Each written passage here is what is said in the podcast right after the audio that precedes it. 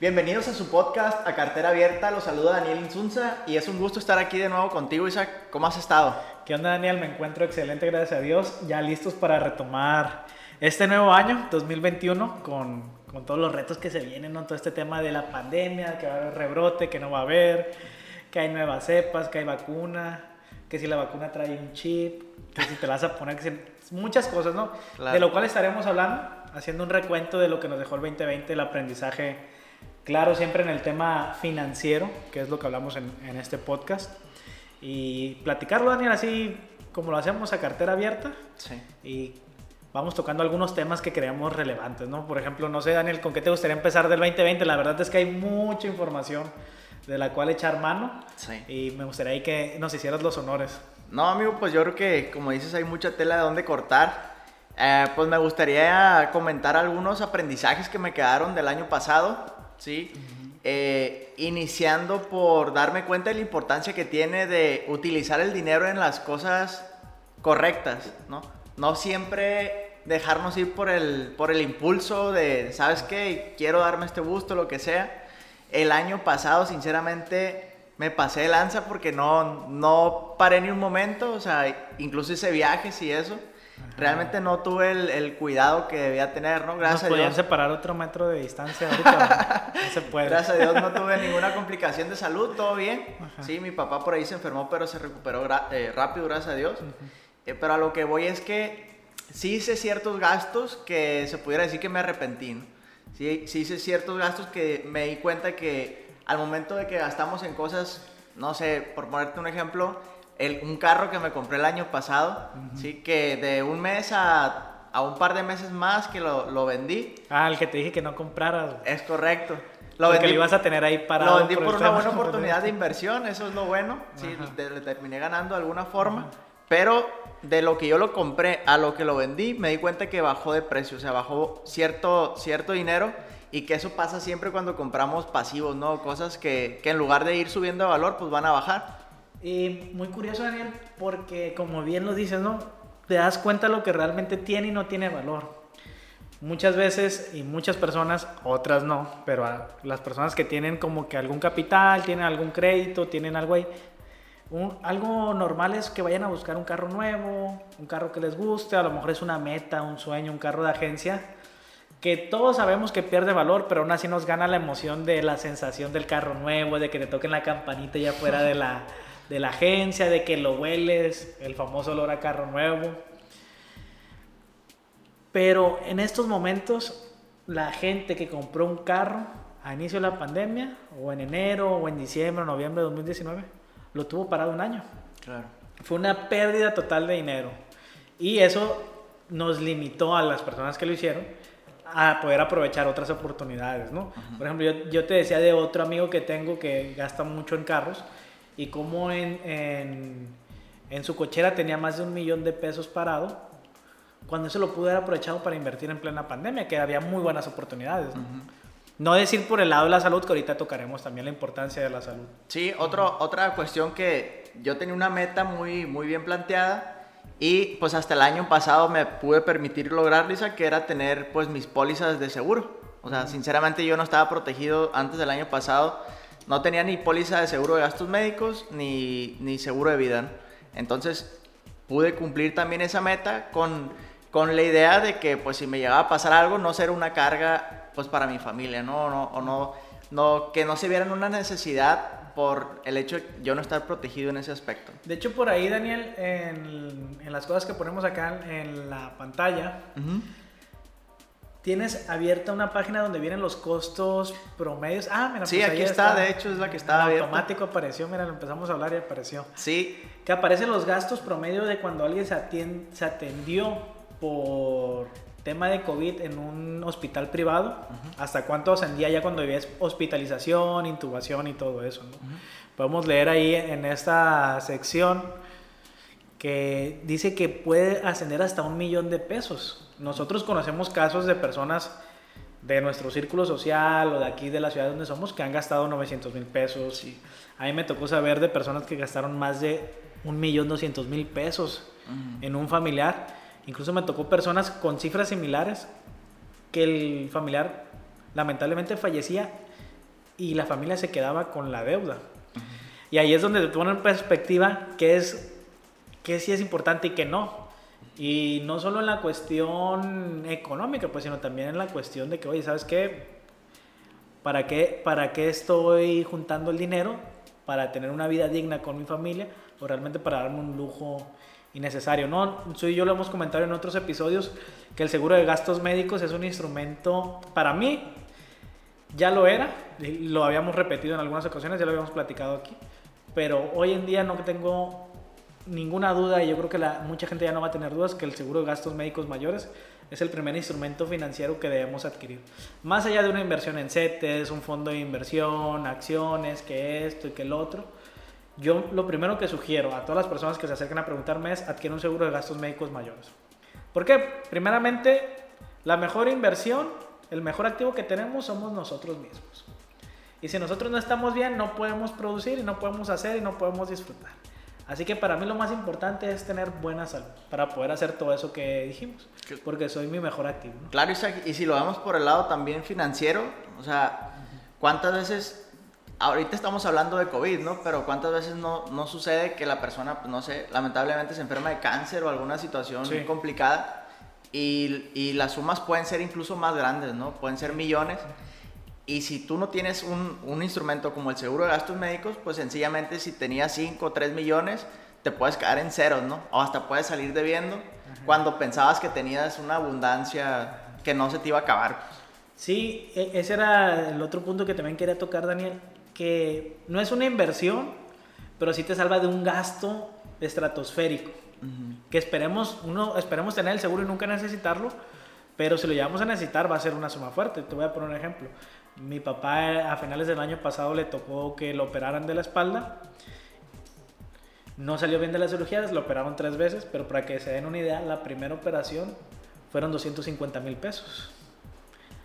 Y por lo general cuando tú adquieres un seguro de gastos médicos solo pagas el deducible, que es como del 10, el 2, el 15%. ¿no? Entonces imagínate, de gastar 250 mil por algo que surgió y que necesité, a gastar 25 mil, te ahorras muchísimo dinero. Entonces, no es una inversión, pero cuando llega el momento de necesitarlo, te salva de quedar, pues, si no tienes el capital ahorrado, de quedar muy mal parado económicamente. Por eso es que es tan necesario y por eso lo hemos comentado aquí anteriormente, que es el primer instrumento financiero que debemos adquirir. El 2020 nos deja bien, bien claro eso, y como lo dices, pues dentro de lo malo, lo bueno, ¿no? Y yo creo que a las personas les va a quedar muy claro que el hecho de contar con una protección es necesario, no es como no es como un lujo, sino que realmente es una necesidad para, para nosotros y para las familias también. Que eso también nos lleva en la administración de finanzas al fondo de emergencia. Ya ves que nosotros hemos platicado, de hecho por ahí hay un episodio, creo que es el episodio 4 o 6, no recuerdo, de la primera temporada de administración de finanzas, que 50% debe ser a gastos fijos, gastos mensuales, 30% en inversión y 20% en un fondo de emergencia. Y lo primero que tenemos que hacer con el fondo de emergencia, a lo que nos va a servir es para comprar ese seguro de gastos médicos. Entonces también ahí es un tema interesante y este tema del, del, fondo de emergencia nos lleva también al tema ahora empresarial, que lo discutíamos fuera de cámara, Daniel, de que, oye, que el emprendedor, que el empresario, que las pérdidas, los empleos, todo eso, ¿no? Ahí, no sé si quieras empezar también con ese temita. bueno, Isaac, pues me tocó conocer algunos casos de personas que iban arrancando sus negocios y que pues les pegó de lleno la pandemia, ¿no? de cuenta que pusieron negocio y el COVID a todo lo que dio para el mes que... que se va a contar una anécdota que me pasó a mí de eso. Entonces, para las personas que no tienen pues un sustento detrás o, o, que están bien diversificados, que tienen varias fuentes de ingreso, yo creo que es algo imposible, sencillamente imposible el mantener nóminas, mantener eh, pues gastos fijos como renta o pago de luz o todo ese tipo de, de gastos cuando pues no, no estás obteniendo ventas, ¿no? No estás obteniendo ingresos de tu negocio.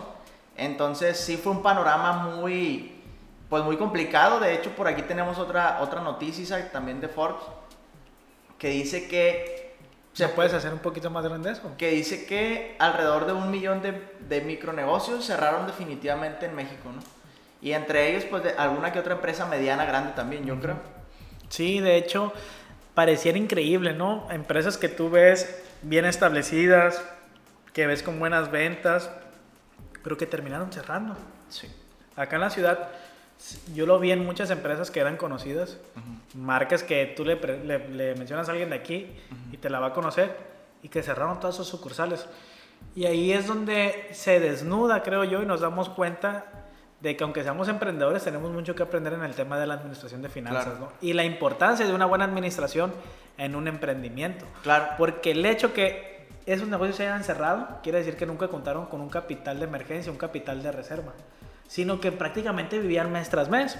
Tal vez porque apenas le salía o tal vez porque el emprendedor se gastaba el dinero y nunca previó la posibilidad de que pudiera haber una, una emergencia. ¿no? Entonces, como que nos deja esa enseñanza de que por ahí te lo comentaba yo, Daniel, de que pues hoy en día, aunque a mí me duele decirlo porque nunca lo había pensado, no cualquiera puede ser emprendedor.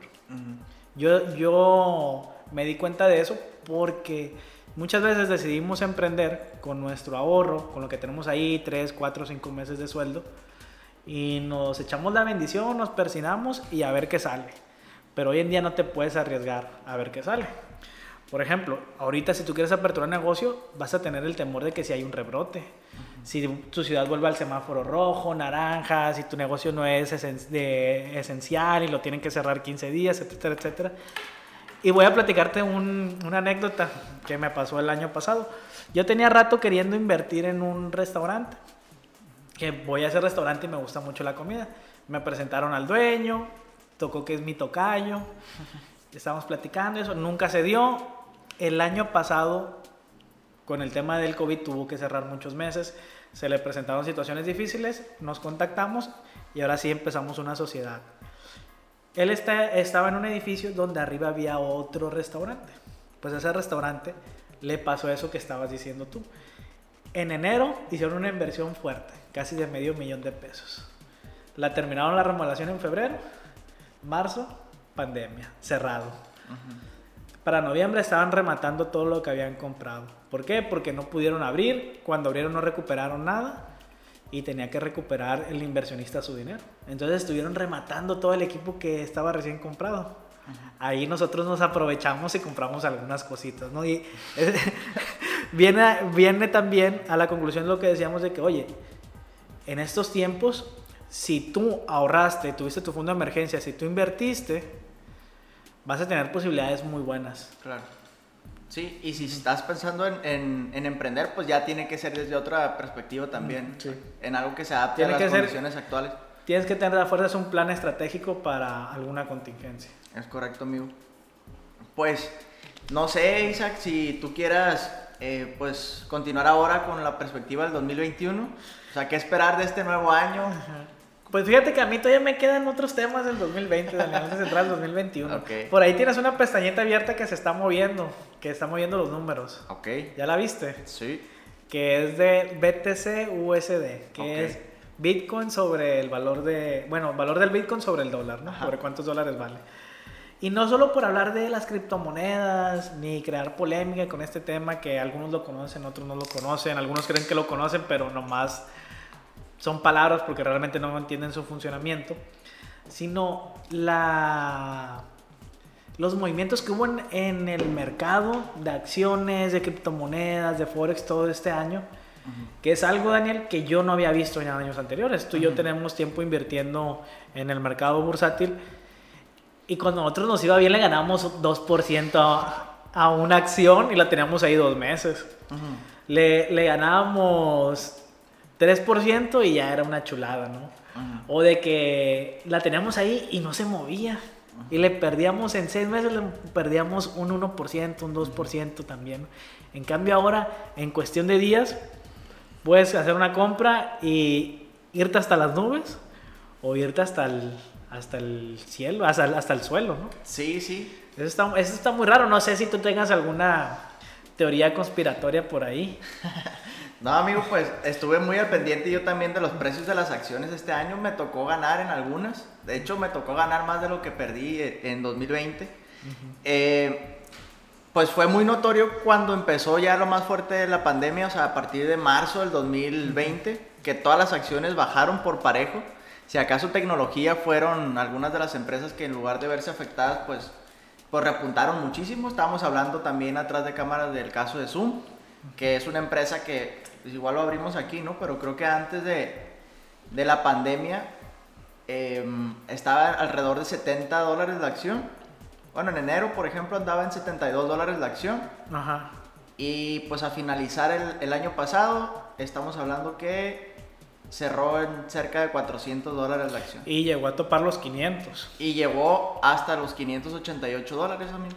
Entonces, pero hubo todo un poco, ¿no? Pero sí estuvo muy marcado, obviamente, por el evento de, de la pandemia. O sea, que las empresas de turismo, o sea, se fueron de 70 dólares que varían las, las acciones de crucero. Aerolíneas, cruceros, Aerolíneas. hoteles. Así es. De hecho, ahorita que estabas hablando de, del tema de las empresas que quebraron, me acordé, se me vino a la mente el tema de Interjet, que es un caso que se está presentando ahora en, en México, eh, que es una empresa que tenía un modelo de negocios que, que no preveía para nada una situación como la que se dejó venir y que por abaratar de más los costes y no contemplar el tema de, las- de los equipajes, que eso genera más gasto de gasolina, bueno, de, del combustible que usan los aviones, y por eso se está viendo la necesidad de, pues, de quebrar en estos momentos, ¿no? Sí, yo creo que es una oportunidad muy buena para invertir si tienes el conocimiento. Porque lo que antes veías en meses, ahora lo ves en una semana. O sea, el movimiento de un mes, de dos meses, lo logras ver en una semana. Yo tengo como cuatro o cinco días que he estado cerrando operaciones. Ahorita yo traigo una estrategia que Claro. es cuando llega a 8%, cierro. Cuando le voy ganando 8%, cierro. No me importa si va a ganar más o no. Yo aseguro la ganancia. Y si baja un 15%, también cierro. Para no perder más, porque me tocó invertir en alguna empresa, ya lo habíamos tocado, que se fue a bancarrota. Se fue a bancarrota. Me tocó invertir en otra, también te lo mostré ahorita, que ganó, una ganó más del 86%. Eso fue en una semana, imagínate, ¿no? Entonces hay, hay riesgos, hay muchos riesgos, pero si tienes el conocimiento y tienes una estrategia definida, es un gran momento para invertir. De Claro. hecho, yo, yo catalogaría el 2021 como el peor año para ahorrar dinero y el mejor para invertir. Pero tienes que tener conocimiento de eso, ¿no? Hay una tendencia muy marcada ahorita, si bien decimos que bajó mucho, que después sub- repuntó, pero ahorita hay una tendencia muy marcada de movimientos muy oscilatorios. Una semana está arriba, otra semana la acción está abajo, una está arriba, otra está abajo. Y si tú te pones a monitorear varias acciones, puedes agarrarla a un precio muy bajo una, vender en lo alto y agarrar otra vez otra en un precio muy bajo. Sí. Pero lo que te quería preguntar también, que se me hace muy extraño, es cómo hay muchas empresas que ni siquiera están operando correctamente, ni al 50% de lo que operaban el año pasado, en enero, y se han recuperado y se han revalorizado incluso más Ujú. de lo que valían antes de la pandemia. Ese es un caso muy, ex- eso es algo muy extraño, ¿no? Porque hablábamos de las líneas de crucero. ¿Cómo puede ser que valgan tanto si apenas están empezando a, a tener... A producir otra Sí, vez. así es, a hacer los viajes.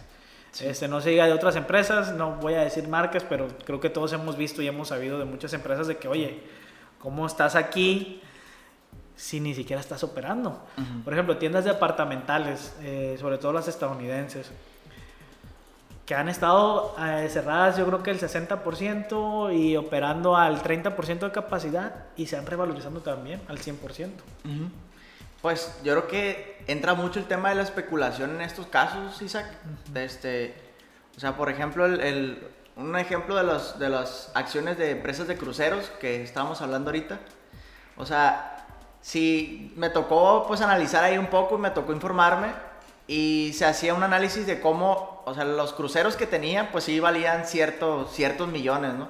Y sí tenía sentido el precio que tenía la acción, que andaba alrededor de 7 dólares por acción. O sea, si, si lo rematabas así como dices el caso del negocio tradicional este de esta persona, pues te daban los números, ¿no?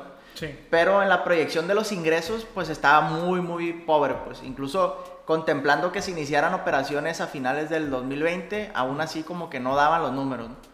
Y, y pues lo que, lo que les ayuda a ese tipo de De empresas... hecho, estaba proyectado que en agosto del año pasado ya estuvieran bien, ¿no? Esa era la proyección Sí, que sí. había. De hecho, estaba proyectado el primer viaje en crucero de, de una empresa en la que los dos invertimos, creo. Sí, Eh, no sé tú en cuánto compraste, en 11 dólares, 12 dólares. Yo, creo com- que 14 o yo 13 compré en dólares. 11 y vendí en 14. Ujú.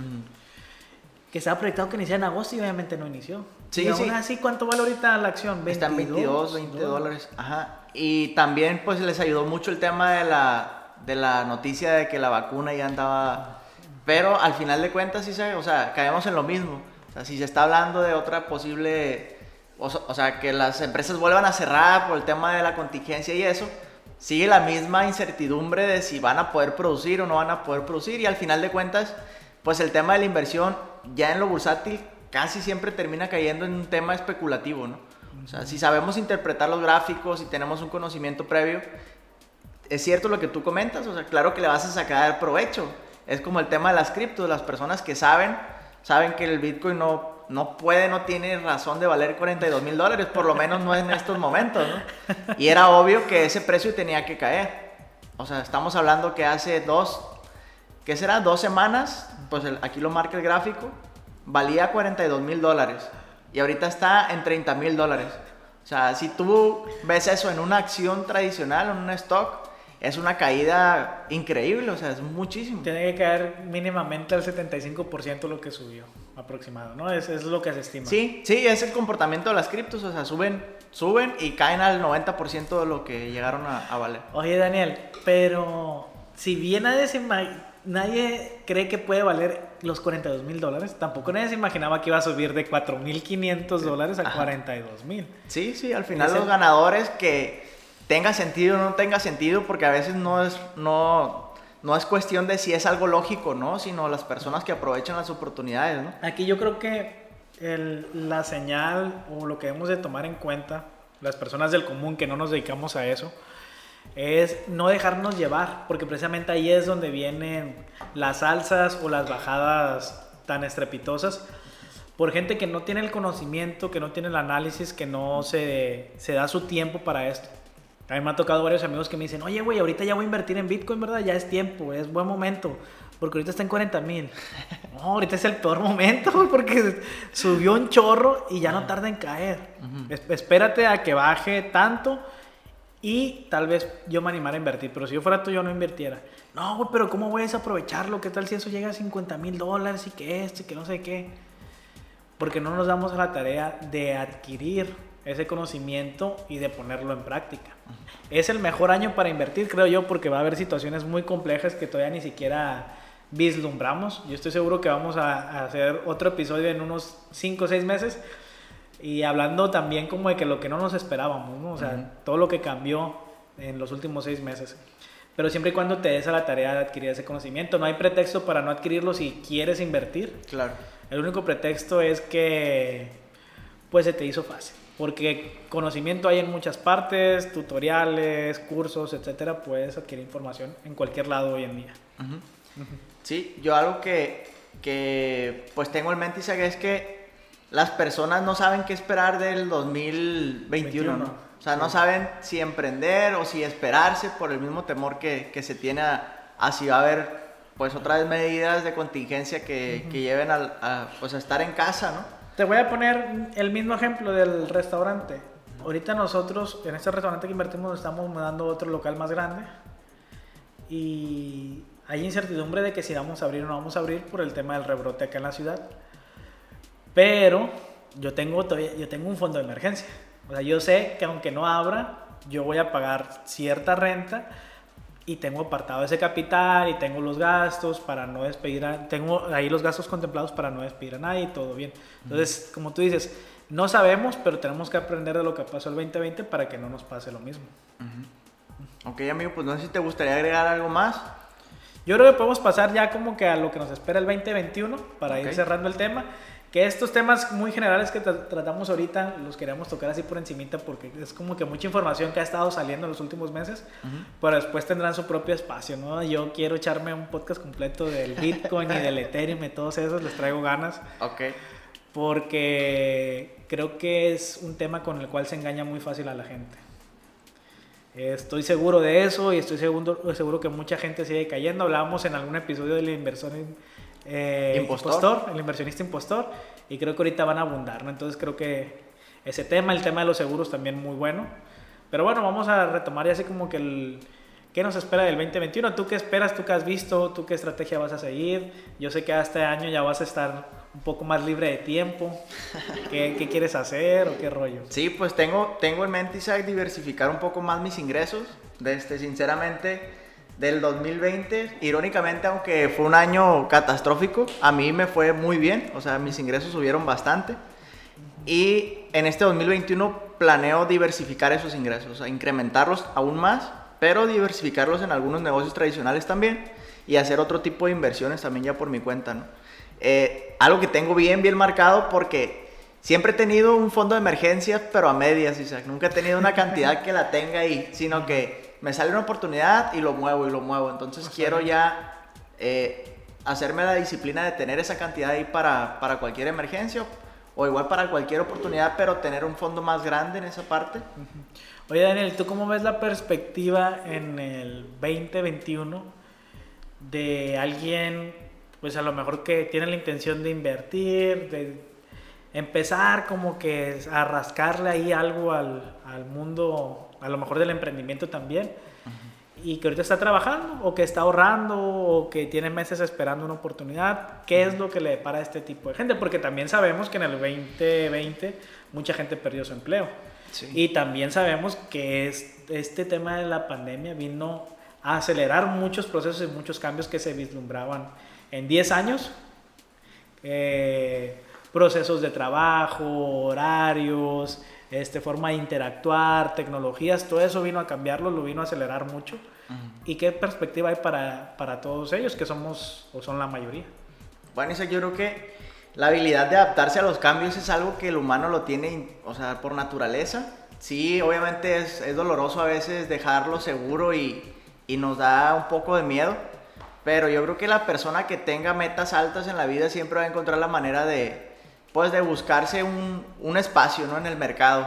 Llámese emprendiendo algo que se adapte más a, este, pues a esta nueva modalidad. Hablábamos de empezar compañías de envío o cualquier tipo de este servicio. Sí, hablábamos de, de, pues no sé, sí, comenzar a invertir quizás en cosas que, que, que puedas entender, no, no en especular con criptos o cosas así. Claro que eso no es una sugerencia de entrada, ¿no? Eh, pero yo creo que el, lo que se debe de hacer o, en lo que se tienen que enfocar las personas es en informarse lo más posible de todas las opciones que tienen, ¿sí? No esperar a que sea el momento perfecto porque nunca va a ser el momento perfecto, pero pues animarlos a que quizás inicien con algo que no les requiera mucho dinero o que no les esté exigiendo gastos fijos muy elevados. Hay modelos de, negocios, Isaac, tú pues mejor que yo lo sabes.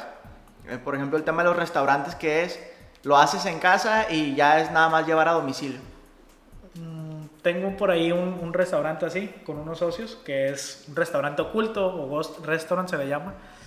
Y yo estaba comparando con los de este otro restaurante que se abre en físico.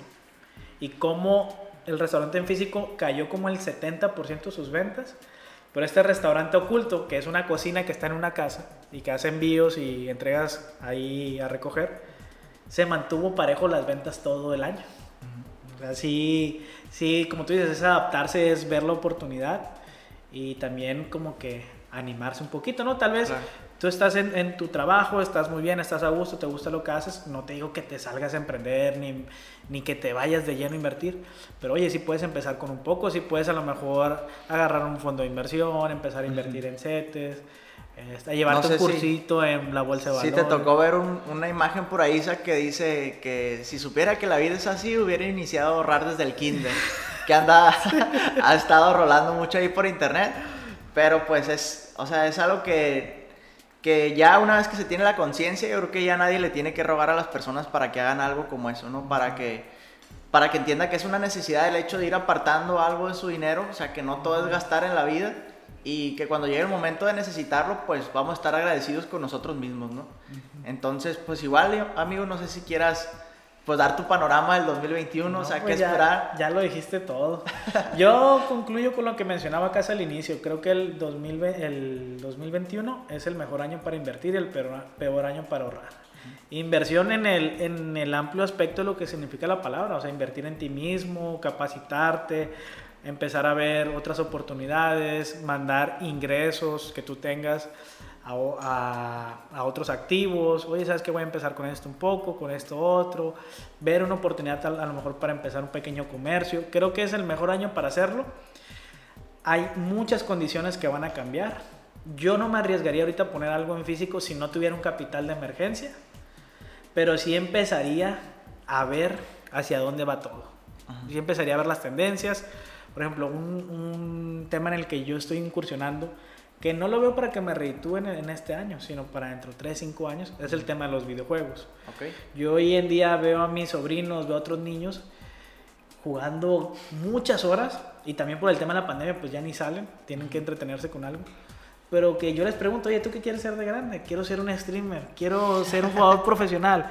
Y tú vas con un güey de 40 años ahorita y le dices algo así y te va a decir, estás loco, eso no te va a dejar nada.